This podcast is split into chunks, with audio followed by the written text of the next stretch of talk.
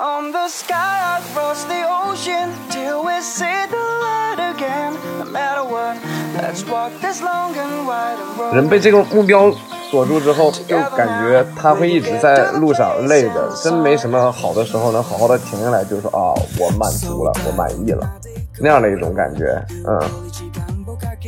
为什么你会从那些语言里面感受到轻蔑、高高在上和不屑？是因为你不确定啊？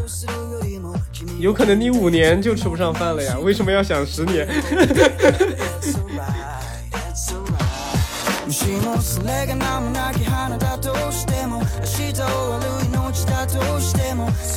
啊，各位听众好，欢迎收听新一期的周一说，我是主播雨欣。然后这一期我们很开心又请回了我们的张老师，还有一个我们的嘉宾，也是张老师的朋友小贵。哦，不对，应该叫你浩洋。完了，这回什么都讲，就叫就叫小贵吧。我觉得小贵会好称呼一点。好，就是小贵先跟大家打个招呼吧。大家好，我叫小贵，张老师名不足名不足道的一个位一枚小朋友啊，一枚朋友。嗯，对对，是一个别别别别别别对，比我们年轻很多的小朋友。啊，也也没有，也没有。对，那个受邀被来采访一些敏感问题，尽量来说一些能播得出去的内容。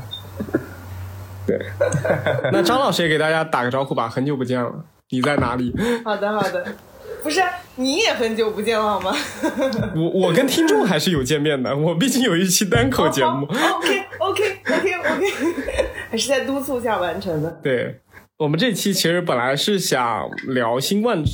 新冠的一些内容的，但后来感觉新冠好像隔了太久了，就是因为我们太懒了，新冠完都不想去更新这些东西，所以就是扯着扯着它就已经过时了，所以我们就聊一些很新的东西。对，我们在玩一种很新的东西。对，我们就尽量去聊一些很新的东西，所以这一期我们既没有大纲，也没有任何的话题，我们就硬聊。我们就纯扯，我们就线上开会 纯扯。对，然后其实之前我是不认识小贵的，然后但听说小贵之前他是他虽然年纪很小嘛，好像就是九九九五后，九五的还蛮厚的，然后就 零零后，对接近零零后的那种九五后，然后然后他已经是拿到了两个硕士文凭了，是吧？好，对，是这样的。这一下子被人说小，我还真有点不适应。回家来待了这么长时间，偶然间成了最大的那个，最近心理素质有点差，被说小了之后，啊，感到很温暖，感到很温暖。我们感觉很尴尬。在家被说，出来了又要被说。我们是连我们在我们这个年龄段已经不存在别人说我们小了，就都是大了。你看，你都三十岁了，快，就是这样子。好难过呀，好难过呀！不行，再这样下去，这个节目的主题就要变味儿了，像年龄焦虑，年龄焦虑就要开始变对，成。过年过年过年被被被骂了多那少？被过过年过年被若有若有若无的指示了不知道多少次，很难过啊！过了过了过了，不要聊这个了。对，是的过了过了。我们先聊聊那个小贵的教育背景吧，就是你之前是在哪里读书的？就是聊点开心。啊，好的好的，来讲一下这个简介啊，开始面试。我本科是在宁波念的书，当时上。我们从高中就开始聊，高中开始聊，真假的呀？不是吗？开玩笑，开玩笑，开玩笑。那就讲一下两段硕士的吧，本科有点多了。啊第一段是在伦敦读的 UCL，第二段是在比利时的鲁汶读的鲁汶大学。然后当时为什么要读两个硕士呢？是因为本科的时候选了一个觉得自己快吃不下去饭的专业，啊，觉得再不转一下专业要死了，要死了。毕竟毕竟没有什么。没有什么家产可以依托，只能靠自己打打工才能混口饭吃这样子。选一个好赚钱一点的专业，就开始开始往第二个专业上面靠，于是乎就莫名其妙的读了两个专业，然后到现在，很果断。哎，您说有什么事？是不是有什么话？有什么事？没有，我只是我 我只是捧一个哏，哦哦我说嗯很果断。没有，我就故意听差了，没听什么问题啊。好，然后呢，读完两个硕士之后，就是到现在一个在上海成为一名光荣的社畜，建设美丽新中国这么一年的状态，然后就发现建设不动了，建设不下去了，不，建设不下去了，我这被迫读博，被迫读博。啊，有些。哎，我听完以后有一个非常好奇的点，就是你的本科专业到底是个啥？哦，这个让人这么绝这个望我。先给自己加个盾，加一个 buff，免得免得有人攻击我。这都是我自己个人的想法。我实在是对我本科的工作所找的专业没什么兴趣，我才觉得自己要饿死了，并不针对某一个特定专业以及喜欢特定专业的每个群体。没事儿，你可以讲。我们这我们这种节目就是都可以讲。没事没事，好，对好，buff 叠完了啊！我本科是学语言学的，就是这个专业一读出来，大家都会问说你读几门语言语言，但是我我就就就完全跟那个东西没有关系，学的东西反正就是你不做研究，基本我个人是觉得没什么太大用处的一种理论性的专业吧。于是乎，语言学，对，好像我们之前的研究是有跟语言学合作的，是不是？你们就要做那种什么语音，什么最小的语，哎就是语句最小的那个什么，呃，那那那个叫什么？我现在已经忘记了。对对对，是这样的。他是讲，比如说你能把一个它发音嘛，能拆消到拆发到一个最小的单位是什么？把一个哎是单是是词嘛拆到的最小的单位是什么？类似这样的分析方法，对，是这样的一个啊。然后这个、嗯这个跟这个专业跟我们的合作，就是我们可以去讨论，比如说从一些患者的语音来来。就是预测他可不可能会复发，或者他有没有一些高危的风险之类的，就精神疾病里面。哎对对对，因为突然有一些精神分裂症的患者，可能在他发病之前或者之后，他在语音和一些语言上会跟正常人有不太一样的地方。哎，是的，我这个专业也确实是和张老师的专业有一定程度的交叉。我自己其实本科的时候也修了类似像心理语言学这种课啊，神经语言学，学了一丁点一丁点关于大脑方向的那种知识。啊，因为不知道为什么语言好像是在大脑模块中被单独拎出来，总是被单独讨论的一个这样的东西，于是乎就不知道怎样就交叉上了啊。这是一个很好的方向，就是读了这个方向肯定不会饿死。确实，只可惜我弄不来。啊，那其实说白了，你的这个语言学已经有点像那种，其实跟生物学和那种和和那个认知神经科学有点结合的部分了。哎，它就是确实这是一个交叉方向嘛？确实不好找工作。确实不是一个合格的打工专业，这不好，这不好。对对对，那当时你选这个专业是为什么呢？是因为报错志愿了，还是说被调剂了，还是说你当时有着对这个语言学不太正确的认知？哎，当时还是比较年轻吧，虽然他确实也不是第一专业，但也算是一个自己根据自己愿意、自己意愿自己选的专业，不是被调剂的。前面几个专业选的都是商科，想成为一名优秀的打工人，建设美丽新中国，嗯分不够，分不够，落到了这个志愿来。然后以为可以靠这个专业，因为它这个专业它并不叫语言学，我当时报考的时候是英语。英语呃，英语语言学与文学，类似个这么一样，我是奔着英语那两个字去的，但是它着重点是语言学和文学、哦啊，这就很难过了。啊。对，以为当时好歹学一个那种万金油的专业什么的，那往商科那边选选几门课，虽然也确实是选了啊，但也是兴趣不太好，就没有办法去再继续做那个方向的专业。但哎，对，也算是当时没有太了解到自己真的想干什么，就上了这个，最后试下来。飞船，对，上了这个船，上了贼船，下不来了，哎，下来了，下来了，最后还是成功下来了。嗯，下来了。对，那你在经过这样子的应激事件以后，你的硕士又读了啥呢？哦，硕士哦，硕士比较比较精彩。商科啊就我猜一个，我盲猜一个就商科。哎啊，嗯错误。没然后你再猜一个，然后他再猜一个。心理学吗？心理学吗？呃，很接近了，很接近了，大概大概啊，社会学、哎，特别接近，差了一百八十度啊。人类学。行了，我知道了。越差越远。越差越远越差。社工吗？不是啊，这几个好像哎，社工还挺好找工作的，甚至前面那几个心理学也可以啊，也可以。对，好，别猜了。进去不好找，不好找，不好找。转回不要骗，不要骗小孩。呃，嗯，你你没有说服力的，张老师，你你你这个成功已经成功了，没有说服力的，那。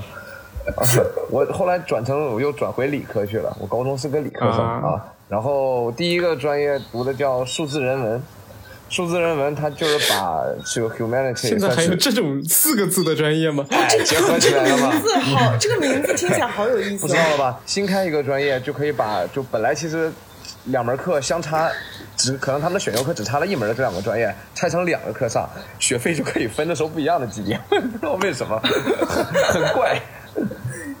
然后这个专业就是是给人文学背景的学生嘛，你们如果想去嗯学一些数字化方向的那些呃技术上的知识或者工具型的知识的话，哎，你可以去选这个专业。反过来，你是一个有技术背景的，哦但你对人文或者说是社会科学这个方向有特别大兴趣的话，你可以再往这个方向转，就是交叉学科。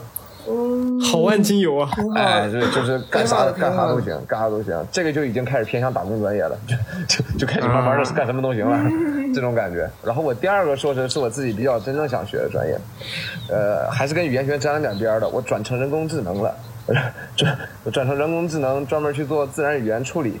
当时为什么当时、啊当时想转专业，其实第一步想就是想直接转到这个专业下面去做，因为呃非常的技术，然后也不太会，呃当时自己想的是不太会和我语言学的背景有什么太大的那种浪费，可以用上一部分，虽然事实证明就是一部分也用不上，但是 但是反正打了这个名字都带着语言这两个字，部分也用不上。对，一点一点都用不上，一点都用不上，但反正最后还是转成功了。然后慢慢的这两个硕士读下来，发现呃呃还是越来越在往自己那种感兴趣的学术路线上走了。嗯，对，就也还算没浪费。当时第一个在本科那时候积累到的一些对于某某些个 topic 感兴趣的那种兴趣吧。哎，我感觉我我感觉你是在这种不同的学科之中不断的寻找自己的感觉，就是真的，你你你就是之前是抱着，就是在本科的时候你是抱着打工就是打工打不到的心态，然后去读了个硕士，然后硕士的时候你又开始抱着想去打工的心态去读，结果后面又回归了自己想做科研的那个方向。哎，对，是这样的，算是绕了一个大圈子。但我觉得你你转变比较大的应该是两个硕士之间的那个 gap 吧。呃，也还算算是对。其实因为第二个专业的话，它就基本已经是纯数学基础的了。我和我第一个嗯硕士，我第一个硕士能给我提供一些编程技术，但编程很简单。就说实话，嗯他教的一些东西都特别的简单。呃，和第二个硕士只有一门课是一样的，所以说的话，它可以说得上是就是变得特别大的一个转变。呃，运气好，有学校收了我，当时。就是当时你没有想到直接去工作，而是想再去读一个，而且是紧接着去读，对吧？中间是没有工作经历的。对，这也是其实呃，其实这也算是那个大环境下呃催促着去的一个做的一个选择。当时属于新冠疫情还比较，还新冠疫情还谈得上是新冠疫情的时候，就回回不去，回不去。是是 是如果如果不继续在欧洲读书的话，中国也回不去，就会成为非非法滞留。我就想，这赶紧赶紧拉倒了，别回去了。工作也什么东西都没有准备，直接再读一个硕士好了。于是就这么也一点都没有休，就去读了。因为其实要找工作的话，第一个硕士感觉也是完全够用的。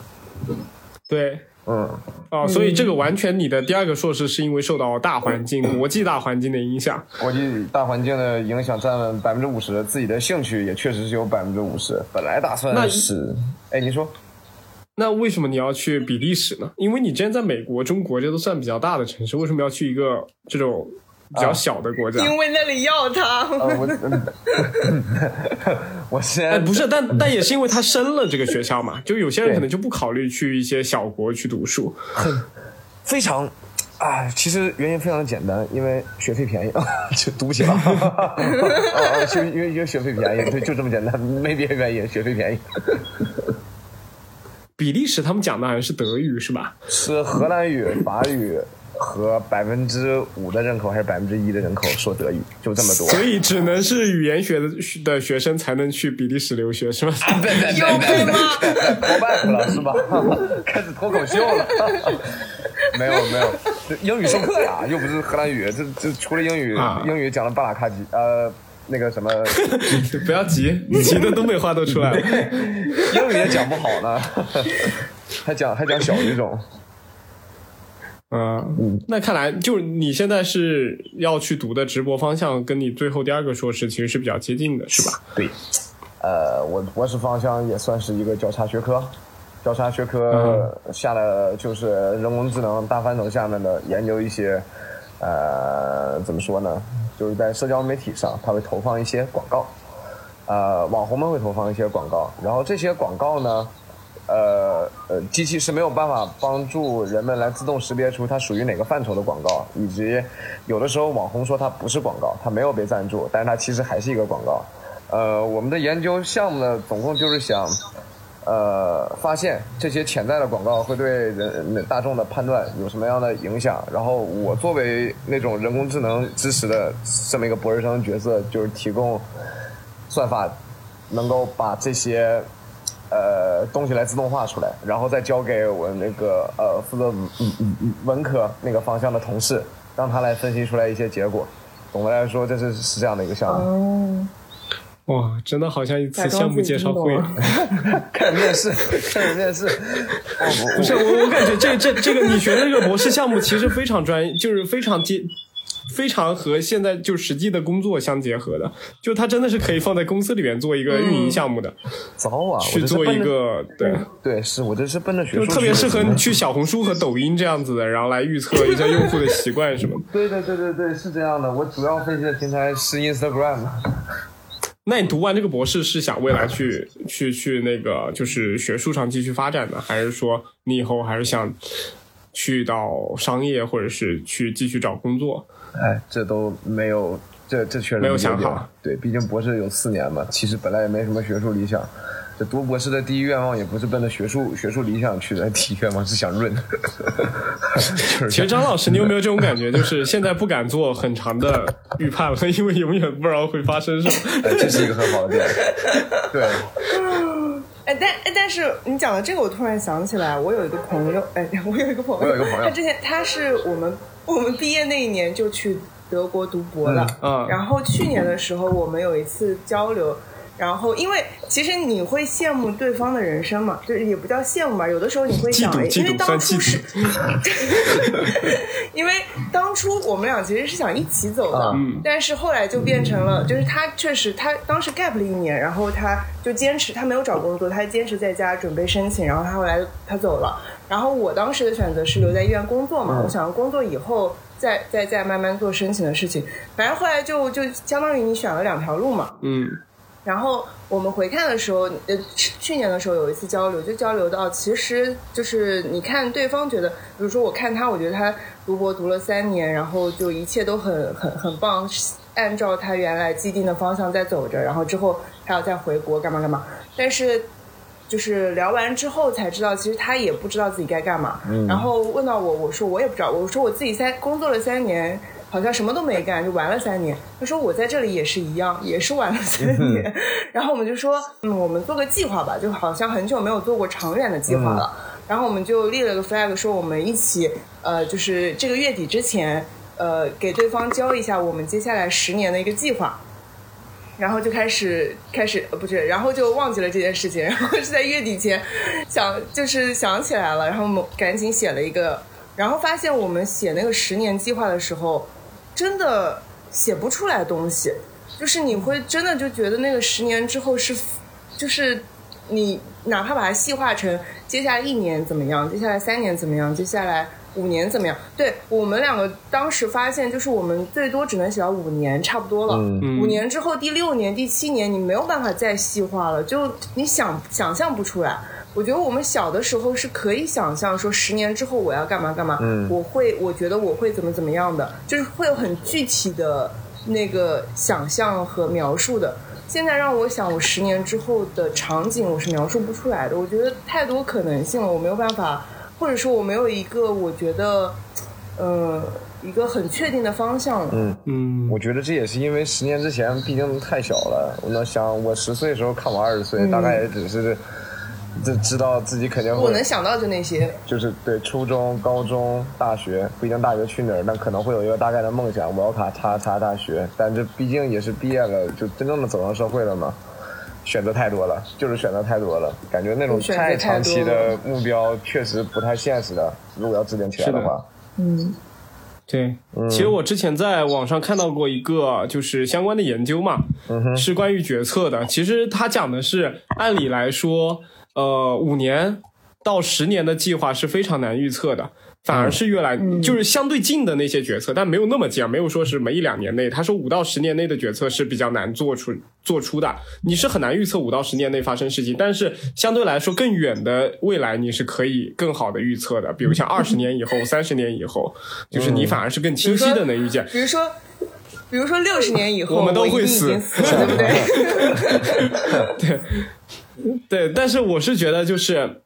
在做决策的这个时候，就是以前小的时候会觉得自己做决策是很简单的，因为因为我们其实本来就没有那么远的一个就是看法。我们小时候看电视剧，觉得那些主人公那些他们就感觉好像很简单，这件事情我也能做，我也能当皇上，我也能做什么。但长大以后，你会发现做一件事情其实很艰难的，就是包括你从找工作开始，他可能就是不停的社会的毒打就在你身上狂打下去，然后后面才才让你慢慢的就是折磨的你慢慢的爬起来一点点，享受一点点，然后再被毒打一下，就是不一样的那种感觉。小时候觉得是线性的，长大了以后发现其实是螺旋的，然后不敢不敢去预测五到十年以后到底会发生什么。其实我觉得我自己有一种觉得，就是我有点去害怕。面对预测当中去想象的那种被社会毒打的那种那种东西吧，就比如像我现在等于也在读读一个准备去读一个硕士嘛，我准备在国内去读一个 MBA，也是二硕，但是我就很害怕，比如像毕业以后，我可能还会碰到找不到工作，或者是我自己想发展的方向，并没有像我想象的那么顺利，或者是我还是就是太年轻。其实我现在的想法，在未来自己又改变了。其实我是很害怕自己会变，或者是社会逼你去变的这样子的一个想法，所以我不太敢想象很近期未来的事情。比如你让我想十年、二十年以后，我觉得我可能是在投资界有所成就的一个人。但是你让我想五年之后，我可能就是不敢想，我可能就是一个菜鸟，或者就是一个很很很很就是还是很年轻的一个人。对，对，会害怕的。会害怕。，是有一种恐惧在里边的。嗯，是讲人不是我我我们这一期其实有一个背景，就是、嗯 就是为什么会请到小呃贵小贵 来到这期节目，就是因为 就是因为呃前段时间我们俩算都上岸了，这哎算上岸吧对对对对，然后在对对，然后在一起吃饭的时候就讲到说，哎，可以录一期。然后，所以其实我最近也是有这个变化的嘛。嗯。然后就很多朋友会说，哎呀，你以后就你就可以出去潇洒啦，很很好啊，就是很开心啊，就觉得你脱离了就是工作的苦海啊，什么什么东西。但其实你心里是会觉得很心虚，所以我一直跟他们说，你不现现在不用这么说，我就可能十年后我吃不上饭的时候还要来找你们借钱，就这种感觉。我说过这种其实心里。有可能你五年就吃不上饭了呀？为什么要想十年？因为人会往远的事情上那种 敢想一点。就真的其实是害怕的，就是你看上去做了一个很勇敢的做了一个很很大的决定，好像什么都无所谓，好像都很看得开，但其实是害怕，对是会害怕。我我也我也对这样的感觉深有体会，就尤其是其实我感觉就是对对，在追逐每个目标的过程中，其实在追逐的那个过程中，就是又焦虑又期待，呃，是的那种的时候就失望大于希望，但反倒那个时候的希望会更甜美。当你真的追逐到了目标的时候呢，你开心的时候其实真的只有四五天，但当目标变成了你将要面对的现实，变成这个情况就开始疯狂焦虑。对你的新的焦虑就会又开始，人就会一直不停对的。在焦虑一些呃很后面的事情，就比如说刚才于心说的五年后的事情，因为那是看得见的，离我很近的快要发生的事情。人被这个目标锁住之后，就感觉他会一直在路上累着，真没什么好的时候能好好的停下来，就说啊，我满足了，我满意了，那样的一种感觉，嗯。对所以让我们回到当下。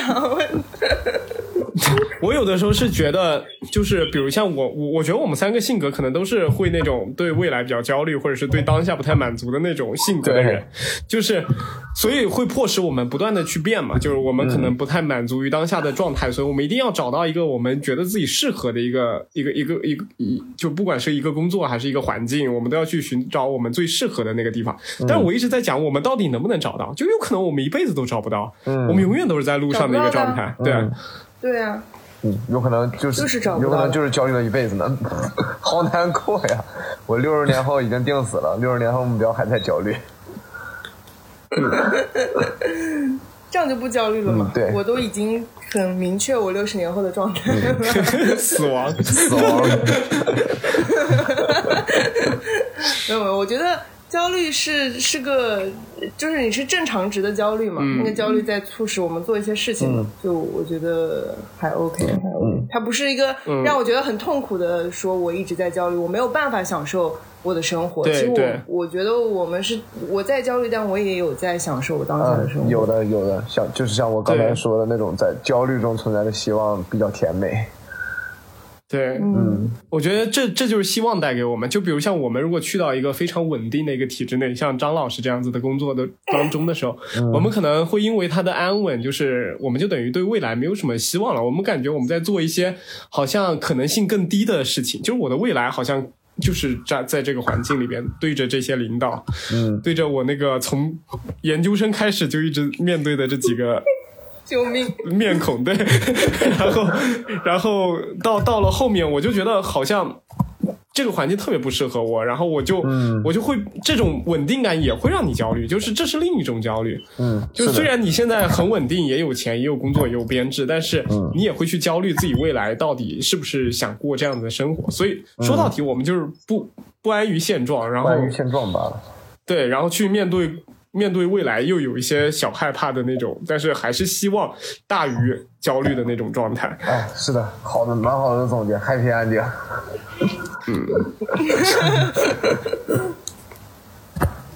但是你们你们有经历过就是别人对你的眼光，就是因为最近嗯。我会觉得，因为我自己年纪大了，其实身边的人都觉得我做这个决定蛮好蛮支持，但是我心里自己会有一点点的那种想法，就包括很多时候我去看社交媒体，他就会，我不知道是因为国内的社交媒体很喜欢传播焦虑，还是说国内的网友太不友好，就他们就会讲一些特别让你焦虑的点，就比如像你这个年纪应该怎么样怎么怎么样，你都一样。你已经是怎么怎么了？你为什么还要去怎么样怎么样嗯怎么样？就这样子的一些语气的一些东西，但听着听上去，其实他们可能也就是无意这么一发吧。但我就会觉得，就有一些情绪上受影响，就我也会开始怀疑自己，我也会害怕自己就没有办法达成自己最初的最最最后最初的那个初心。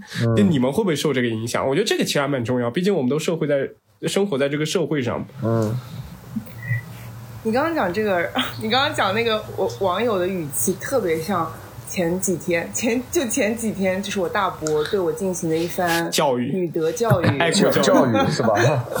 分享人生经验了，真的是女德教育，女德了，完了，三十多分钟女德教育。但是我觉得辛苦了，我当时我可能见到的那网友就是你大伯，我觉得我可能就是有时候我妹会跟我说，她觉得我脾气太好了，就是就是就是你回过年回家亲戚唠叨的那些，就是很恶心人的一些，让你很难受的一些观点嘛。嗯就比如说我大伯会跟我 我大伯会跟我说，女人的花期是很短暂的，然，后我开始就是胃疼了类似于，我开始胃疼了。开始握紧拳头。我跟你说，什么呃，你要在你该该做事什么事情的年龄做什么样的事情。你一个女，你一个女的，啊你不安安分分赚点小钱，你还要出国，你不你什么呃，这个时候不结婚生子就是不孝，就是这些语言嘛。然后我妹会觉得他，因为他会给我大伯他们甩脸色，就是因为很生气嘛。然后，但是我不会给他们甩脸色。但我觉得我不是脾气好，我只是我觉得必要吗我能够理解，哦，不是我我我能够理解，对于他来说，他觉得这些是正确的事情和嗯观念和东西，所以他会觉得我对你好，我希望你能像我觉得做我觉得正确的事情。我但是这个事情他，所以没有事情是绝对正确的嘛？就我的想法也不是绝对正确的，对，所以我会我觉得。就可能就不会让我那么生气的原因在这里吧。这就是我我我咨询师的同理心。对，我感觉这个其实，呃，不是同样的问题发生在我身上，但是我目前也有像这样心态上的转变。我曾经可能也像张老师的妹妹一样，就是比较，就是别人如果 妹妹被 Q，、啊，就像张老师的妹妹一样嘛，就假如别人对我的观点进行了一些不友好的攻击的时候，我我很生气，我一定要把他驳倒，像这样。不过最近这次回家，对我感悟最深的就是，我会发现我和我家里人的观点就已经基本就是一点都不一样了。虽然他们其实是很，嗯就怎么说呢？我说我要出去，大家也都还表示很支持，但是他们提到的。他们所他们的认知观点里面那些正确的东西，就是大家刚才说的多少岁应该干多少干什么事情，然后离父母近一点，父母的养老问题，你是否孝顺，类似这种东西，在是在我看来是在我的计划中很难做到一个平衡的。像当这种事情发生的时候呢，你想要去尝试对他们的观点进行一些批驳，但是会感觉这是在对人家的生活方式以及对人家的认知观念进行一点攻击。但是那我这又是一个我从前很喜欢的群体，不是一个是一群。我从那一群很喜欢的亲戚，嗯然后他们其实也能发现到我对他们所输出的观点那种不感兴趣，我就是表面上的附和，然后于是乎他们其实也开始听懂输出，啊，这就开始就变成了一种很尴尬的境地，就两方都是都都都不喜欢对方的观点，都尝试给予尊重，然后造成的结果就是就感觉这个亲情关系开始淡漠起来，不聊天的时候？很难受，没法聊很天了难受。嗯，就是最怕的是站在一个道德的高地审视他，像张老师审视他大张老师这种伯一样。我没有，我没有审视他，没有没有，是像我觉得是像我没有说我是对的。我觉得最我觉得比较可怕的是像张老师大伯那样，就是明明人家不认同他的观点，他还吧唧吧唧吧唧把课给上完了，你知道吗？可能我的表情太友好了。可能的表情有点让他觉得可以一直讲下去。呃，让他觉得哦，他他觉得我但是赞同我。嗯 我是我不是刚刚讲了这个，其实我想了一点，因为呃，周总刚刚有提到说，其实有的时候看到那些观点会生气嘛，嗯，然后我是觉得。呃，就是可能会减少一些情绪影响的点在于，我们得去把我们的情绪跟想法分开。嗯就是他们，你看到文字信息的时候，其实它传达过来的不只是对方的观点嘛，就是网友的那些观点，嗯他还传达了他的情绪和他的对他表达的不认同等等。然后你接收到的其实也不只是一个观点，如因为如果只是一个观点说。比如说，呃，三十岁了还去读 MBA，就是可能对以后发展不好。如果只是这样一个观点的话八岁，OK OK，二十八岁的大小伙子，他可能，那你你只是看到这句话的时候，你会自己去分析说，哦，我现在做这个决定是为什么，然后我是想清楚了的，我觉得是 OK 的。但是当他传达过来的还有对方的不认可，对方的情绪，其实是会触发到你的恐惧，然后你看到那些情绪，对，其实这些是你，其实我们如果能把我们这些感受。和的来源跟一个简单的观点能分开来的话，就不会那么受影响。嗯其实张老师这个讲的是其中一部分，就是我我我再来做一个总结，就是因为我后来有反思这个事情，除了他们的一些言论中有带着他们那种轻蔑不屑，以及高高在上的那种态度，这个肯定是会影响一个人的情绪的。但还有一部分在于我们对自己做的这件事情的结果确实不太确定，就是这个这个是我们就是不能否认的一个点，就在于其实很多事情你去做这个决定，你不知道它是什么结果的，因为它是它本来发生啊它好。它本来好的一个地方就在于它能开启你人生更多的不确定性，对。但这个不确定性它是有两面的，它一面是说带给你好的一个东西，是你可能会变得很好，或者是你可能会接触到一些自己很喜欢的生活方式，或者是很好的一个职业发展方向。但是它不好的点就在于你不知道这个东西它会不会来，它有可能会导致更糟的结果，就是让你手头的东西也失去了，这也是有可能的。是的，对，啊，所以这个其实反过来，也就是为什么你会从那些语言里面感受到轻蔑、高高在上和不屑，是因为你不确定、啊。你不确定如果我对自己的这个选择非常满意，我就觉得老子就是对的，我会觉得这这群傻逼，就是他们什么都不懂，他们说这种话，咱可以说脏话那所以那个那个 是可以说的，对。OK 好了啊，OK 好了。不不不是少说少说，对吧？所以其实反反过来也是一样的。对，嗯，但其实、嗯、不确定的东西，就我们做出的决定确实是不不确定的会居多一点嘛。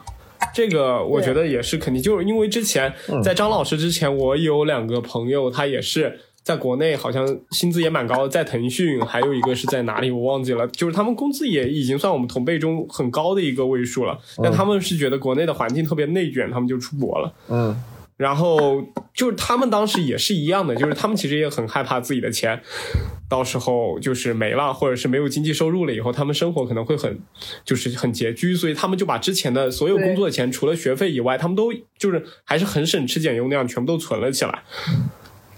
就是我有发现这个特点，他们就美其名曰是我要去国外读书，所以我要存一笔钱，但其实我能从他们的存钱心态中看出他们的一些 就是内心的一些不确定性嘛，因为他们之前就不是那么节俭的人。嗯，嗯，他们还是蛮，不像我，他们也不像我，还在花钱。一样一样。张老师就是很自信的人。你还年轻，啊，没有了，什么时间要做什么时间的事情，你的花期只有这么长。己所不欲，己所不欲。对，你的花期还在。花，我我哎，我大伯说了，男人的花期很长的。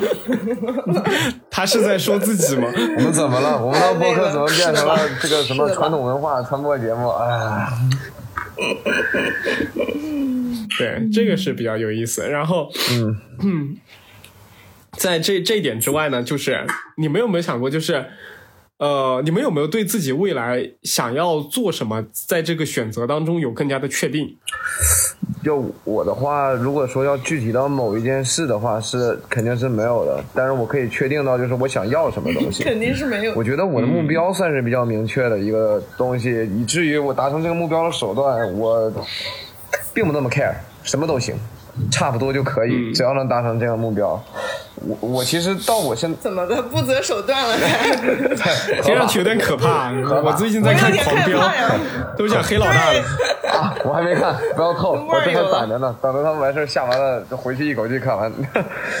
没有，总的来说就是就是我不太 care 它是怎么实现的嘛，那么意思啊，当然合理合法啊。呃，我目标其实就是未来能到一个安稳一点的地方。呃，没有太大的工作压力，没有太大的社会压力，没有太大的政治压力，呃，可能然后社交也还 OK，呃，东北不算这样的地方吗？东北，东北，东北是东北政治压力，政治压力，不多赘述，懂的都懂。滴滴滴滴，滴滴滴滴，再说不能发了。类似这种东西，找这样的一个地方，能好好的弄个房子，啊、是呃，能隔三差五的出去旅游，嗯，觉得还挺好的。目前这样的是一个短期的计划，只要能达到这个还不错。其实也是还有一些除此计划之外的梦想在，但感觉那个实现是要在这个之后，是这就像是比较远期，的一个目标好想。听听你的梦想啊！我的梦你的梦想是什么？我 唱歌，上中国上中国好声音唱歌。我我希望你去的是中国有嘻哈。对，啊，你怎么知道？哦哦，没有没有没有没有，不是不是，是那个我是 Q 到了什么吗？对，你是 Q 到了什么？你确实是 Q 了什么？我想你是 Q 到了什么你是知道的？原来小龟是一名 rapper。我不是，就瞎唱，对，被你发就只在。KTV 里面瞎唱而已，很菜。嗯呃呃，梦想是就是能多去各个地方旅游，比较普通，周游世界。钱攒差不多了之后，就敢放下一切，开始到处跑。每天其实自己在小红书上和别的那个 ins ins 上看的最多，就是在巴厘岛当数字游民，或者是在泰国当数字游民那帮人的开心生活，然后在那里发感叹啊，好羡慕啊，好想去啊，然后打开嗯那种就是 digital nomad。他们的网站去看一些工作机会，发现并没有自己专业领域擅长的，就想哎，在我这个短期目标上先实现，看看能不能攒到一些机会去当数字游民吧。就抱着这样一个长期的目标，呃，再抱着这样长期的梦想去追逐着一些短期的目标。不是，那数字游民是什么东西啊？数字游民算是感觉这一年，其实二二年的时候算是一个比较出圈的词。它比较就像是呃，首先你有台电脑，你能在全世界各地方工作，然后呢，你嗯接你接的活儿。就是你接了，比如说你接了美国的活儿，赚的工资比较高，但其实人在泰国，呃，人在印尼啊啊哦我了解了对，就像这种就赚的发达国家的工资，过的第三世界消费的那种日子的生。活好。像疫情之后有很多这种人，原来这这部分群体就叫数字游民是吧？就是对有一些人很多在巴厘岛，就是很多人他们比如像远程工作，他们在亚马逊里面做工作或者跨境电商里面工作，但他们的工作场景又是就自己可以选择的，所以很多人就去了东南亚。对，是的。其实我往外跑的还有一个原因，就是因为因为欧洲现在像这种远程工作的岗会比较多嘛。国内说实话有，但确实还没有铺开。然后也确实，我如果再不转的话，我根本找不到这方向的。然后我就也往欧洲又去读了一个博士，去那边看找能不能找类似这方向的工作。嗯，但是要小心你的公司别被伊隆马斯克给收购了就行。啊啊，对对对对，这太对了。太对了。对，那张老师呢？嗯，为什么？就你在自己想这么多七七八八，然后又付诸实践的过程中，你有没有更接近自己想要的生活一点？是啊，或者你有没有确定自己 确定自己想要的是一种什么样的生活方式，和自己不想要什么样的生活方式？不是你，你刚刚讲的时候，其实我会想到之前嗯有一个朋友，因为他也很想走嘛，嗯然后他的家里就会跟他说。呃，你就是你们年轻人老想着往外面跑，所以其实网上也有很多这样的观点，嗯就是你你们出去之后，其实也生活不一定会很好，就可能你会很拮据，然后你还不如在国内挣得多，然后你你你到时候出去还是打工过苦日子，你为什么要出去呢？嗯就是，然后我也跟有一些朋友，就是他们的观点也很开放，他们也看了很多的世界和东西，但是他们想要，呃，在比如说在我们医院，就是过做公务员或者什么什么，就是没有好坏之分嘛。但是就是大家想要的不一样嘛。就我是觉得我现在工作其实真的挺好，就又清闲，然后钱也还可以，然后其实上海朋友也很多，其实在这里的生活真的挺好的。对，张老师现在生活就是我向向往的生活。向往的生活。大家怎么懂得记住自己朋友的生活呢？我我不是嫉妒，我是恨。不装了，不装了，摊牌了。就这个就是你你你想要的不一样嘛，就是我会因为比如说啊，我举一个、呃就是极端一点的例子，比如说前段呃之前在上海封控那段期间，不是有很多呃就是政治上的让人不开心的事情，或者说一些让你觉得不自由的状态，嗯然后对于一些人来说，就是其实大家都会觉得不不爽，嗯但是对于一些人来说，这个是呃一个很小的事情，或者我觉得为了我呃这样稳定开心的生活，我觉得这些是没有问题的。但是对于有些人来说，就会觉得这个很影响我的生活状态，或者会让我觉得不安和不舒服，嗯那我就想换一个状态等等。对，所以就是就是我知道我出去之后不一定会过上好日子，嗯甚至我也有呃，这个其实就涉及到刚刚有提到的那个不确定和可能性，就是我明明对于这个不确定性也是焦虑，但是我还是决定选择这个不确定的原因，是因为我自己的想法是，我如果现在不做这个选择，或者说我留在现在的生活里。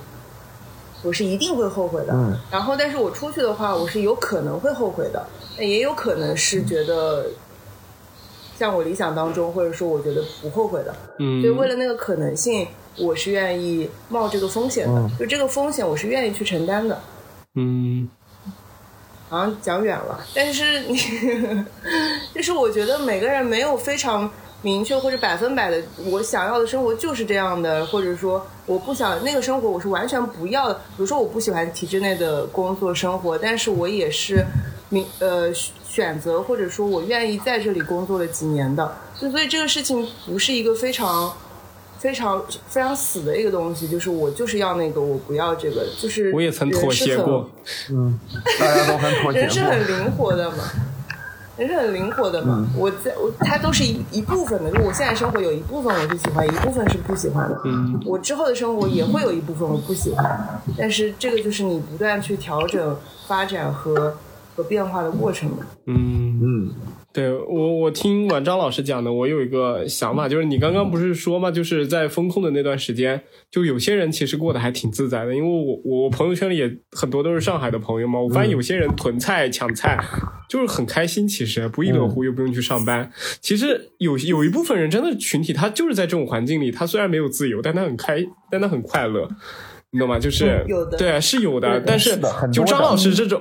张老师这种人也是有的，就是在这个过程当中，他感觉自己想做的事情没有办法去做，或者自己的自由受到限制，他会有一种焦虑感和不安感。不安就是这两种人是存在的，但有可能你在做出自己要，比如出国读书这样决定的时间里边去说你的，正好是之前觉得很快乐的那批人，所以这。就是可能每个人的世界观和价值观，或者是自己想要的环境是不一样的，所以是没有办法去评价任何一个人。对，所以就不评价嘛。嗯像我有一些朋友，就是我们，嗯对，我们可以互相理解对方的价值观和选择，但是我们不会评判说，我觉得我这样就是更好对的，或者你那样就是不不好的。就嗯，是的，我们在朋友的交往中可以做到这一点嘛？大家互相舒缓不同的观点，嗯我们我们不一定接受，但我们会尊重。呃，那那大伯就不一定了，对吧？对，大伯有他比较长的花期，跟我们都不太一样。有有一些过于根深蒂固的是很难改变的。嗯，尤其是年龄比较大的，就是更难改变，因为他们其实有些东西是刻在基因里的，我觉得就刻在他们。哎，你讲，但是讲这种话的时候，我就开始，我就会担心，等到我六十岁的时候，但那个时候的年轻人跟我输出一些我从来没有听过的观点的时候，我会不会像我大伯一样？会啊，我觉得一定会的。就是就是我我之前一直觉得，就，就我觉得。对，我觉得可怕的地方在于他意识不到，嗯他意识不到，对没错没错不再接受。我觉得是可能不太会吧，因为像我们，我我不知道这样想是不是有点傲慢或有点天真，但是作为呃现在在现在的目前的状态下，我们是了解到各方观点的存在，以及做出了我们自己认为决定对的选择的时候，等再有类似的情况发生的时候，也不太会那种像比较就是觉得我的一定是对的，我的一定是不可被撼动的，太阳就应该是从东边升起西边落下的这样一种感觉吧。嗯，就是你的意思是，嗯，如果你一直都对自己的人生有坚定的价值观判断的话，那你就算是老了，你也不会受到这种这种影响。不不不，我的意思是，当你在年轻的时候，就是就已经接受过、尝试过、接受过、理解并尊重与你不同想法的人的想法的时候，嗯在你老了的时候，也不太会做得出来，就啊，是、去 judge 别人的那种对去去 judge 别人的那种行为，感觉是。呃当然我也不是在抨击，一直觉得老子最对，一直在 judge 别人的行为那种是是尤其的错，虽然他确实有一点不太令人感觉的爽。不是完全的在讲大伯。对，当然也是因为客观 因素下，可能在就是因为人和人生活的环境、成长的环境遇到的事情，那就是不一样。我们可能接触过一些不一样的东西，我们有过比较，但可能那别的人接触到的东西和我们不一样啊，或者说是看到的东西不一样啊，得到的有我们结果就肯定不一样，所以会做出来不一样的事情。对，但是理念上的落后，我觉得是肯定会的，因为哎对对对就你你年纪大了以后，跟可能隔着几十年的后辈这聊肯定会有天，他们他们肯定是有不一样的那种理念上的差距的对，。这个肯定会有的，代沟嘛现在已经有这一定有的。嗯，而且我以前一直都觉得现在老年人不会用智能手机，这是为什么呢？就是我当时就想的很理所当然，但我后来想了想，其实就比如像我们老了以后，我们其实我们跟不上潮流，不是说说说。不是说我们不会用以智能手机这一块已经跟不上潮流，是我们的认知水平和我们的学习能力已经没有办法跟上，就是新的东西的发展了。就我们可能不是是在某一刻可能有一个交叉的点，然后后来我们是越走越远，越走越远，所以导致我们再也跟不上了。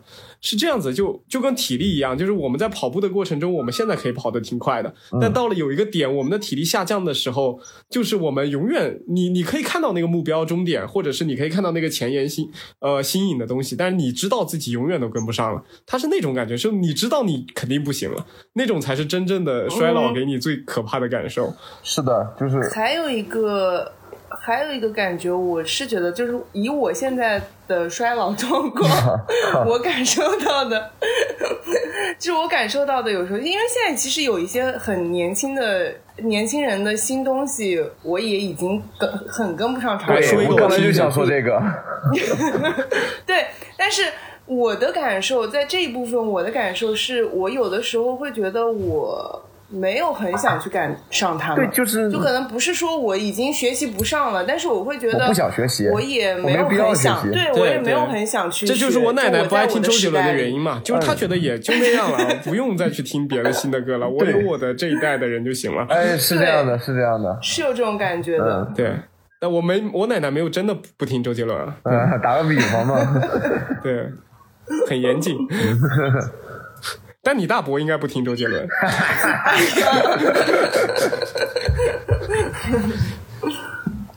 对，然后我我讲一下我自己吧，就是我觉得我在申请的这个过程当中，哎。我是我我其实是属于非常科班的一个人，就是因为我这个人他我是就有一个叫什么十六 personality，那个叫什么 MB MBTI 了 MBTI 对嗯，就那个我是 E ENTJ，哦。就是我是特别有目标、目的感的那种人，所以我就是从小到大我就是那种，嗯，跟着不不不仅是父母的目标能达成，我还能从父母的目标中再延伸出我自己的目标也能达成的那种人，就是也不是说都能达成，啊。就是说往往那个目标 自己都能去，就是尽量的去够那个目标，就就所以我是属于尽量的让每一个人都满意的那种性格，但是现在。哦，可能张老师不太满意，说说我的他有点当场拆穿我。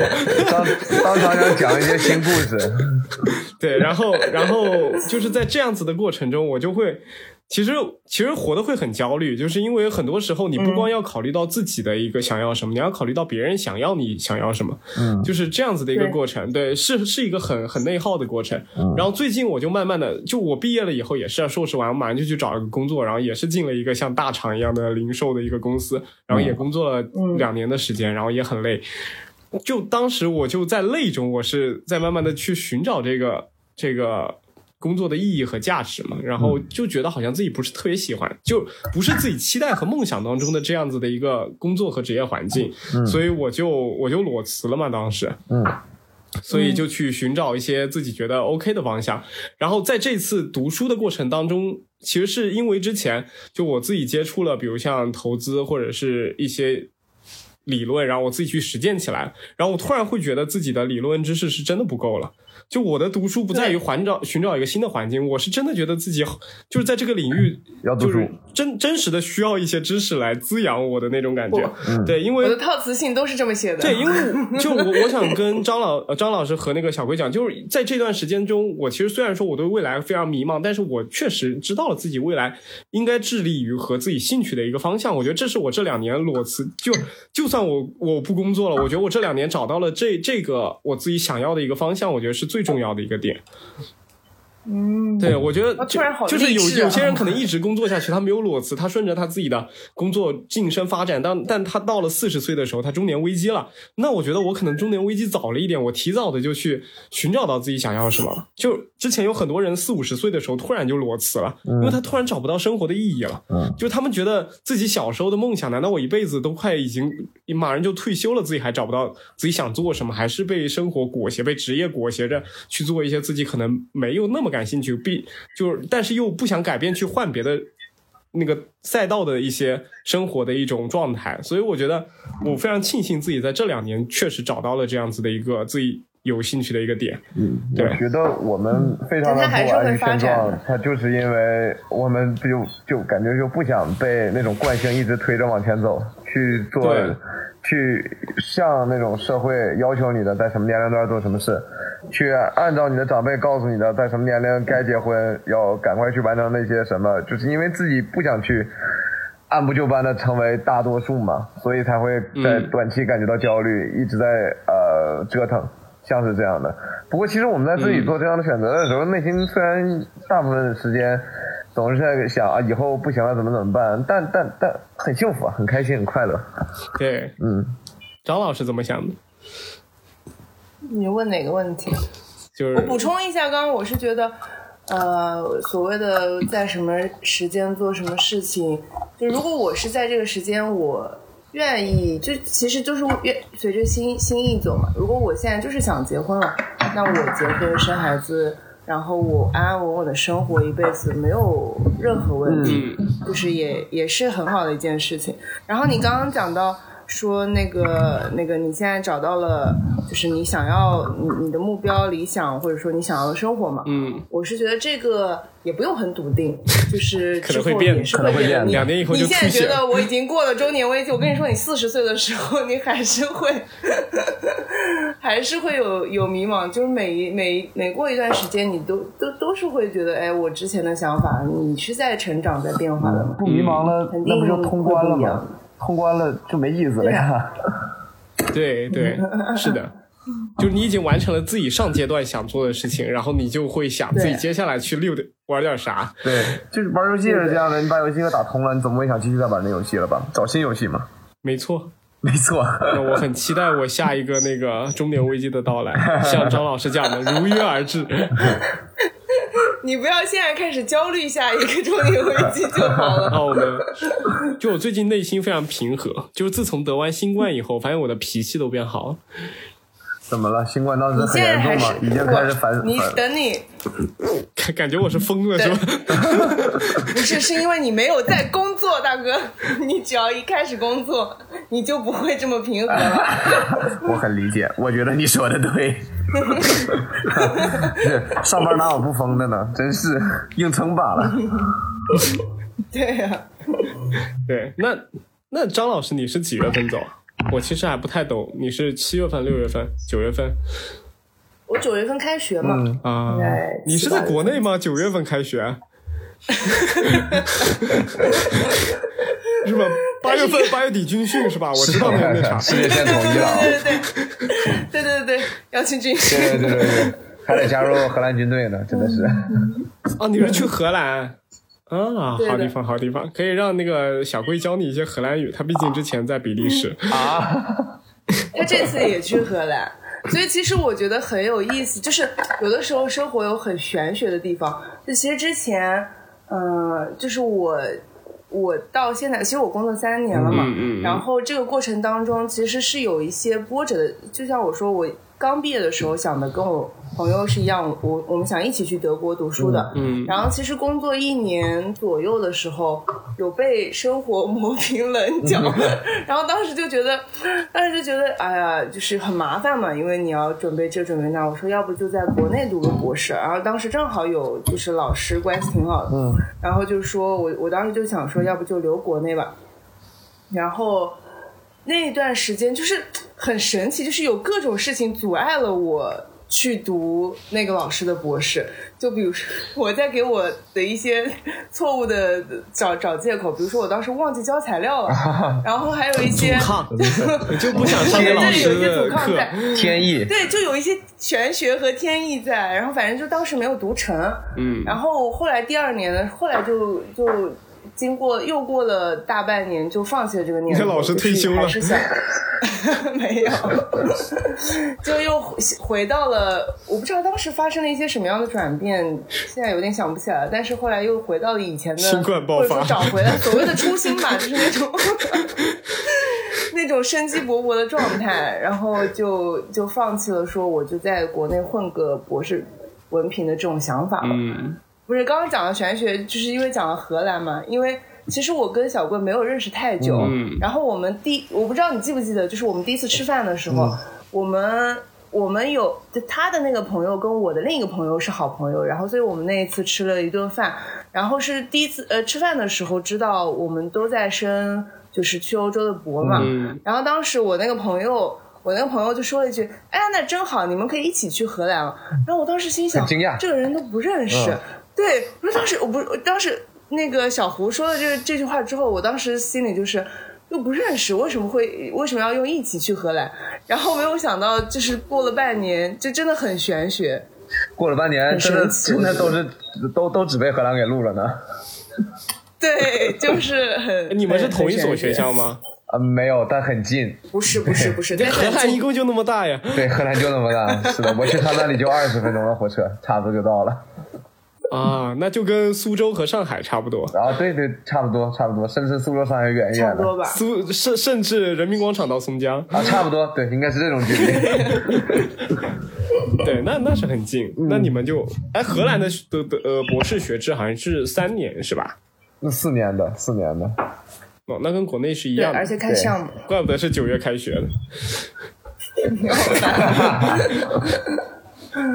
结果最后你们去的是河南，大家李军训，大家最后河南去了，河南大学发现学校骗了我。九八五高校 OK，那你们在申请的过程中有有经历过什么很很波折的事情吗？就是除了很多你们想去的学校 offer 没有过来之外，张张老师先说的，offer 没有过来，人家鸟都不鸟你。什么理理都不理你，这个是有的。不是有的，是大部分。你的你的回复率是有多少呢，张老师？我们可以沟沟通一下。嗯，百分之小于百分之十吧啊，。差不多吧。小于百分之一点五。我只能说，张老师为了是为了出国做了申请了非常多的学校。哦，真的很多。面试量的话，可能真的是我投了大概得有一百多个吧连投带邮件加一起，最后能叫我面试的其实也只有六七所而已。啊，六七所也也面下来了之后，也是才拿到了一个那个量，的确实蛮大的。嗯，嗯，而且这个中间的过程，我觉得很神奇。就是我，我，我，我当时九月差不多九月份的时候开始准备嘛，就开始搞一些邮件啊、套词什么的。然后我有一个师姐，她是。她哎，其实可以叫应该叫小月来一起的，因为我我那个师对吧？小月她其实也是呃，在国内工作，她工作其实时间更久，她工作了快五年了，好像也就呃四五年了，四年。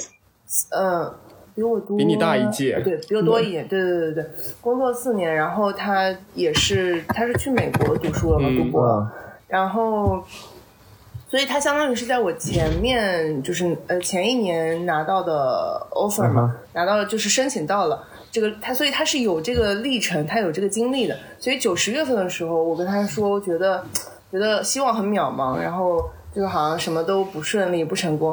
然后他就很淡淡的来一句：“还早呢。”过来人他说我当当时也是这个感觉，对对对，还早呢。他说的还早是什么意思是说你的痛苦还早呢，还是说对你的痛苦还早你的痛苦呢还早呢，还有很长时间的痛苦呢。嗯但中间这个折磨的过程，其实我觉得挺有意思的。我也是。然后包括从对，就是从你一开始的，你很着，我特你特别想有一个结果，就比如，然后你就很着急，然后就很有很多的期待，也有很多的失望。然后包括，因为其实我我本身对自己的怎么说，就是我觉得我的学术水平、学术经历在你写在简历上其实还是不错的。嗯但是你在真的去投入这个这个市场的时候，你会发现市场上没有那么多的回应。嗯，对呃，对，其实优秀的人很多嘛，嗯然后对，然后你会经历很多的期待，很多的失望，然后慢慢慢慢慢慢，就是那个心态放平，然后会 会就是一边在申请，一边还能享受生活，然后会觉得说。呃，慢慢来是没有关系的，就是我今天能做多少就是多少，然后我今天有什么样的结果是什么样的结果，那个过程其实蛮奇妙的，我觉得也是挺收获的一个过程，就是这个申请的过程其实也挺收获对的。，我觉得是的，就是对你自己心态上的一种变化吧。就当你特别渴望某种目标，当你目标感太强的时候，非他不可的时候，你那个时候感觉其实是没有什么自己生活可言的。就是你的你的生活的重心已经完全被你那一个不知道什么时候能实现的目标所绑架了，所以你没有办法着眼于眼下去感受你目前的生活所给你带来的一些快乐，就导致让你这个过程它变得异常的痛苦且煎熬。但是当你慢慢把你自己目标的心情放平的时候呢，你去逐渐的去过你现在的这个生活，你会发现，其实你以前看不顺眼的，你你你现在的生活，你以前看不顺眼的很多东西，啊，你现在还是看不顺眼，但你会放大一些你曾经特别喜欢的一些东西，你会很珍惜它们。而尤其是我们这种目标是带着离开性质，对过往的生活做一个大告别这种性质的。我最后的那种日期来临之前，我是有预感的，我感觉它快了，我感觉它快要来了。我我每一天，我再过每一天，男人的第六感，男人的第六感，我就感觉它快来了。那个那个时候，我就感觉我每一天都很珍惜我过去在上海所拥有的生活，和朋友们一起过呀，和女朋友一起过呀，就感觉这种日子是过一天少一天的。但是在我申请末期的日子，那种心态和在我申请初期的那种迫不及待想要赶紧逃离的那个地方，那真是一个截截然不同的变化。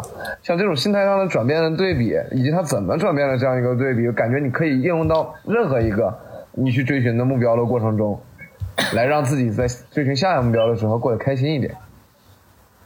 嗯嗯，我感觉你们的申请好像是因为国外的申请机制导致的，所以你们就变得特别的那。我因为我申请的都是国内的东西啊，就是特别的死板，然后就面试、考试、国家统考、政治考试，对体检，就这些就是很、很规范性的东西。就是因为我以前考过一次研究生了，所以我这次等于就是重新再考一次。嗯，对我来说是相对简单，除了之前的面试，因为它也是四十多分钟的英文面试，所以我还准备了一下。然后我自己的一个面试申请过程就就是那种之前很怂，非常怂，我之前都差点都不敢报我的母校，你懂吗？这么吓人吗？我第一次我第一。对啊，就是我，因为确实很优秀的人，因为你去网上去查，就看一下，尤其是全日制的 MBA 嘛，其实哦。非常非常多优秀，很多年薪都已经百万什么的在你旁边，就是我说我何德何能呢，对吧？有很多都是什么 MBB 的啊，什么什么摩根士丹利的啊，什么，我就想我这个工工作经历，我还裸辞的这种工作经历，我我我好像不太敢，对。然后后面就是也做了很多心理建设，我就想要不就试一下吧，就是那种初期很怂，然后越申请自己内心 ego 越来越膨胀的那种感觉，就申请到后面 就是他他不是给。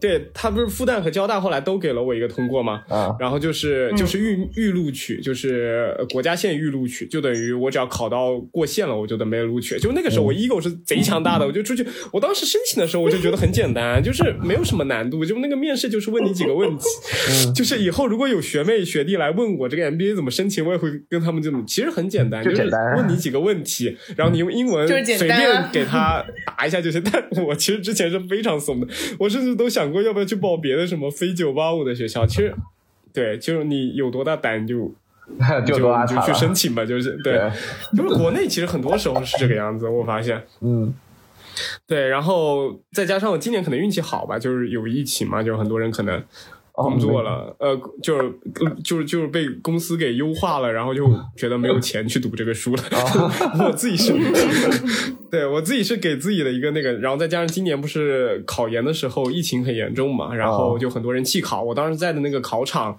一共是四六，有两六基本上是没有人的。哎呦，对，但是，其实考研的弃考率就跟考公务员的弃考率是一样的，就是大家就是很多人就是报了一下，然后也没有复习，也没有准备，是这样子的，所以哦弃考率本身就会比较高。但是今年因为在追加那段时间，二十五号那会儿，呃，十二月二十五号那会儿疫情刚刚爆发，就很多地方就正好在一个全面爆发的阶段，所以确实还是有这样一个比较好的一个 一个时机吧。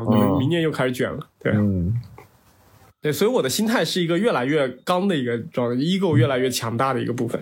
但你们的心态感觉就是越来越平静，就是一次次失败之后的平静，然后最后就算他成功了，我也已经没有很大的那种欢呼雀跃的感觉了。对啊，那还是有对，的，还是持续了一阵儿，但是还是是持续了一阵儿对，但是就觉得有归宿了，是？吧？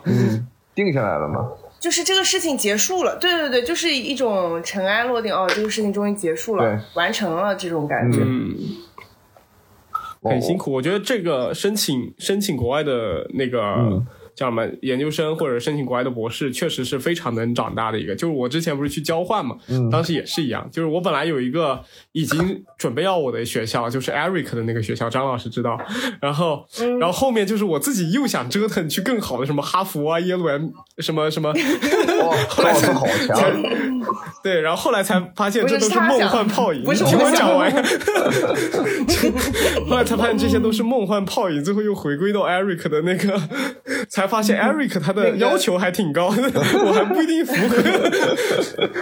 对的，哎，你讲的这个，其实我我虽然说我不升，我只升欧洲的嘛，嗯是包括英英美我都没有升，嗯，但其实我在看到剑桥的招哎聘和哈佛的招聘的时候，哈佛医学院、剑桥医学院，我我当时是真的投哎，了的，我也投了啊！你就心里怀着那剑桥的那个机器学习组缺人，我也投了。啊，对的，哎，不瞒大家但是说，我本科的时候我也报了清华。太强了，还是要有一点有一点期待在，万一呢？万一呢？万一人家不长眼呢？外外国人近视度数深。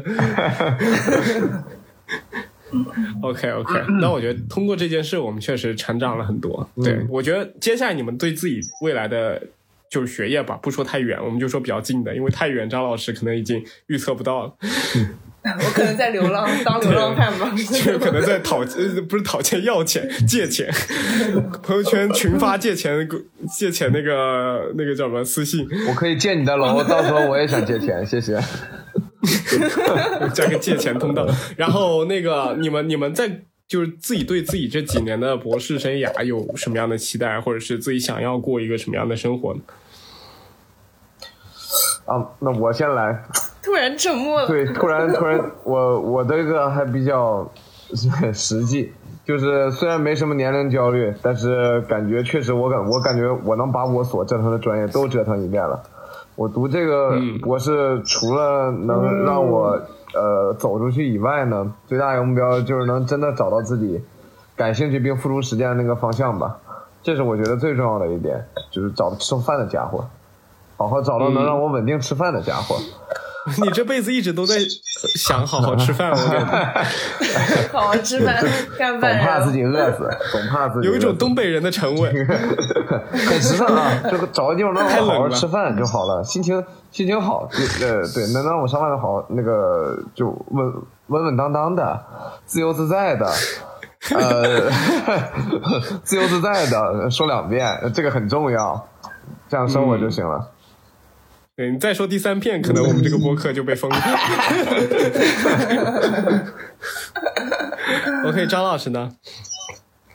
哎，但是我觉得我跟他之间其实是有一点反着的，就包括我在学我的专业的路上也是，就是我之前其实很实践嘛，就我是做做临床的，然后但是我其实申请很。艰难也有一个原因是我不想做，我不是非常想继续做临床，就我很想做研做做理论。哦，我们正好相反呢。但其实这个是对，一个想不吃饭。事情在 对，就是他刚刚在说他之后的生活是想要好，就是好好好好找一个找饭碗，好好吃饭的时候，我在想，我想要的可能就是饭碗可以。对，可以安稳的不吃饭，你懂那种感觉吗？就是因为我现在。对，就是作为一个，呃，我觉得我我打心底里的那种浪漫主义，其实这么多年一直是被打压的。就是我会要求自己，你是要吃饭的人，所以你要好好的工作，你要好好的生活，你要你要做这些做那些来养活自己。但其实我心底里很希望自己可以很安心的、很很就是很踏实的去放弃饭碗，就是你知道那那种感觉，就是。嗯，就是反过来的。嗯，我懂。我这个，我其实也不是，呃，现实主义的意思，说是找一个饭碗。我找到那个饭碗，肯定也不是就奔单纯奔钱多去的。我转了一大圈，也单纯的 就是因为我不想去找一个那么地道的工作，那么地的过下去，就是想找一个能符合自己爱好的这么一个东西走下去。嗯，我可能和张老师不太一样，就是我是初期的时候，因为太浪漫主义了，导致这个弯绕的实在是有点太大。就是因为大家都很，呃，我家里人都比较鼓励我说，你想干这个呀，你想干那个，那你去做吧，那你去试吧。呃，然后我一开始的时候我没有试劈叉了，试劈叉了，差你了干的，就就就就这个社会的毒打对我造成的有点晚，让我让我意识到，哎，这个这个太浪漫的话，我可能我真吃不起饭，哎，我才慢慢的是有点自我，就是把那个稍微变得现实了那么一些，嗯，那我感觉你们两个其实其实张老师虽然这么讲，但他确实就是。他还你们两个都属于还比较浪漫主义，很努力的吃饭。这样，我感觉是不是你们这群去欧洲的都还富有那种浪漫主义色彩？我我感觉我已经完全没有了，我就非常务实，我就感觉我就说学好数理化的那种感觉去读书的，就是真实的，就是因为我现在很缺这种什么财务分析什么的那种呃知识嘛，所以我我我是觉得自己是希望把自己的能量或者自己的就学业给学好，然后为未来的工作啊，或者是自己的一些。就是可以说把自己未来的路可以走得更加好吧，就是做大做强。嗯，我觉得这很好啊。但是你，石老师，你说。对啊，你们讲到这个的时候，我会觉得很羡慕。就是像周总他说，就是对我觉得你，就是你，你会觉得我已经找到我想要做的事情了嘛？然后我也想要。做更多的成长，学更多的东西来为为他努力嘛，然后然后来更好的做这个事情。然后刚刚其实小郭有说到说，呃，我希望我之后能找到我想要为他奉献、为他就是踏踏实实去做的那个喜爱的事情，嗯，就是能一直做下去的那个事情。我觉得对于这一点，我已经放弃了，就是我对于这个事情是很绝望的。我觉得我可能没有办法找到。那个，所以我是觉得我能够找到，我觉得我要做的是是这个事情，然后我很喜欢，并且我想要一直做下去，是很厉害的人，就是我我会很羡慕这一点。嗯，呃呃嗯，我就 你被羡慕了，我只是我语无伦次了。对我突然有点不知道怎么接，我这，我感我感觉是呈现可能我不同的状态，。咱就是说，呃，我不知道是不是这个意思啊。我的理解，张老师刚才说的就是想让自己认真踏实去发展的那个事业，能够同时的满足自己对于理想和现实的平衡的这么一种存在，像是这样的一种东西，能达到一个 balance，就是你不会纯纯的去为了理想，真的饭都吃不起。你也不会纯纯的为了，去吃饭放弃所有。有理想这个事情，嗯，但是有理想这个事情，我觉得就是一个我觉得没理想也可以过好人生啊。就是因为我之前的一年中，我就是没有理想的状态，我也过得好好的。就是，其实我觉得，只是这个理想，或者是你突然间，可能你就是因为在看书或者是在看电影的某一刻，哎你可能就会找到这个、这个你自己想干的事情，这个是真实存在的。就是，就是你你可以想想看，很多你你最爱看的哪一部美剧，你最喜欢里边哪一个人物，或者你最喜欢里边的哪一个呃哪哪一个职业，我就觉得你可能会从他里边看出你自己最想要或者最期待的生活是什么。就是有不是每个人都应该有理想的，就有些人他可以缺乏理想，也可以很好的活下去，很自由的活下去。就活着都是为自己活的，不是为理想活的。当你正好有理想的时候，它也只是你的生活方式啊，也是这个理想是你的一种生活方式，而不是你的生活方式必须要有理想。啊、呃，我觉得这个说的很好，。所以我很好奇的是，我很好奇的是，如果我把它定义为理想，啊。就比如说你你现在对于你来说，嗯，这个东西对你来说是是稳定的吗？就是我我会觉得我真的就是一直它就是我的理想，不会，嗯，不会说嗯。可能隔了一年我就觉得好像也没有什么意思。我觉得这个东西就像我刚刚讲的，就短期之内，可能对于理想这个东西，短期之内是好预测的，但长期就不好预测。对我长期的想要的那个理想，它就是我刚才说的是，它只是一种生活目标，它是一个生活状态。具体是怎样达到一种这样的目标，我完全不在乎我去做什么事情。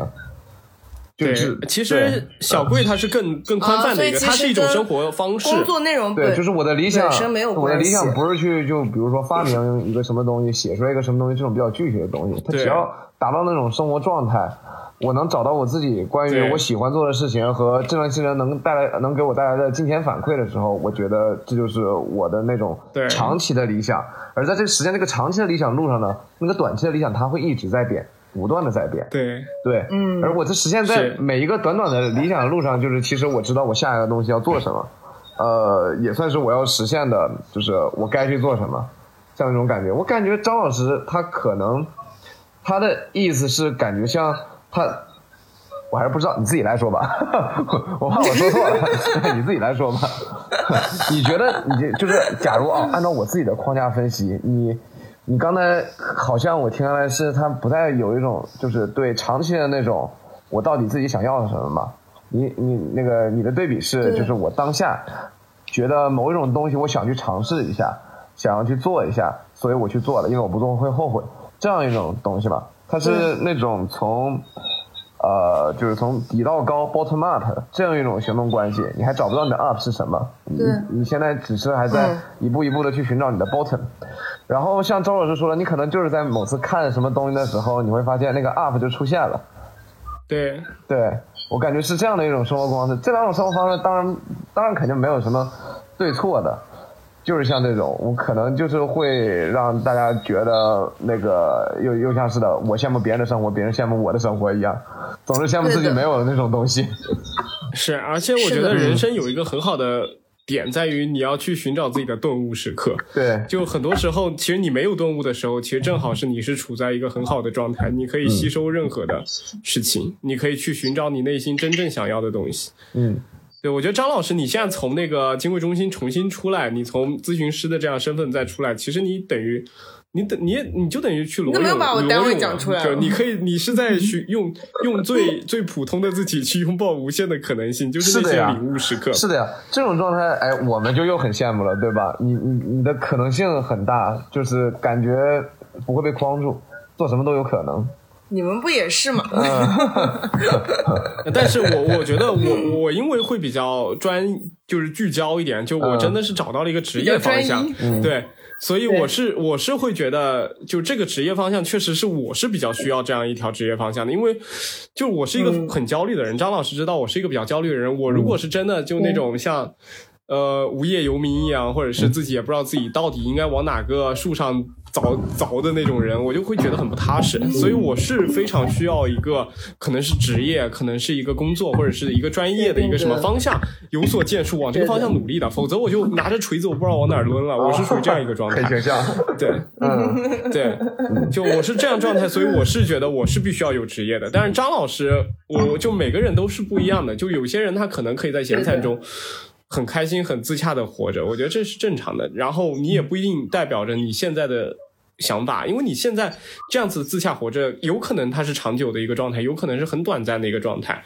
因为你的目标，你的那个顿悟时刻还没到。当你到的时候，你自然而然就知道自己应该往哪方面努力，你自自然而然就知道自己要去做什么，要去学什么，要去就是抛抛弃掉什么样子的东西，去回归一个什么样的生活。我觉得这个是，就是我觉得有些人就是早，有些人就是晚，就是。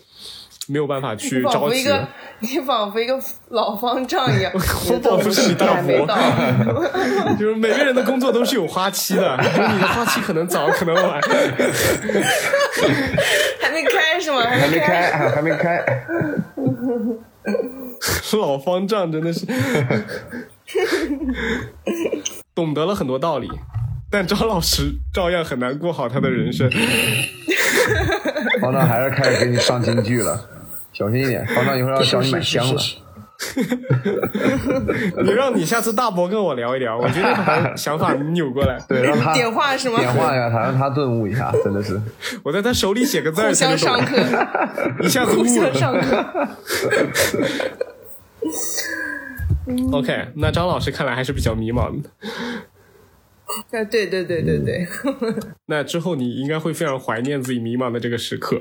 你又来了，你自己反思一下，你在上一期的时候说说说说过什么样的话？我上一期的时候说过非常多的话。说了什么？你们感觉你们两个就是在互相羡慕呢？是不是多到一句话我都想不起来。算了算了算了算了。张老师有点像那种对我绝望了一样的那种表情，像在像在对大伯说话。算了算了算了，可惜你看不见张老师的脸，不然你会觉得他他觉得他觉得你说的很对，然后说了更多的话。嗯，那我们仨都是九月开学。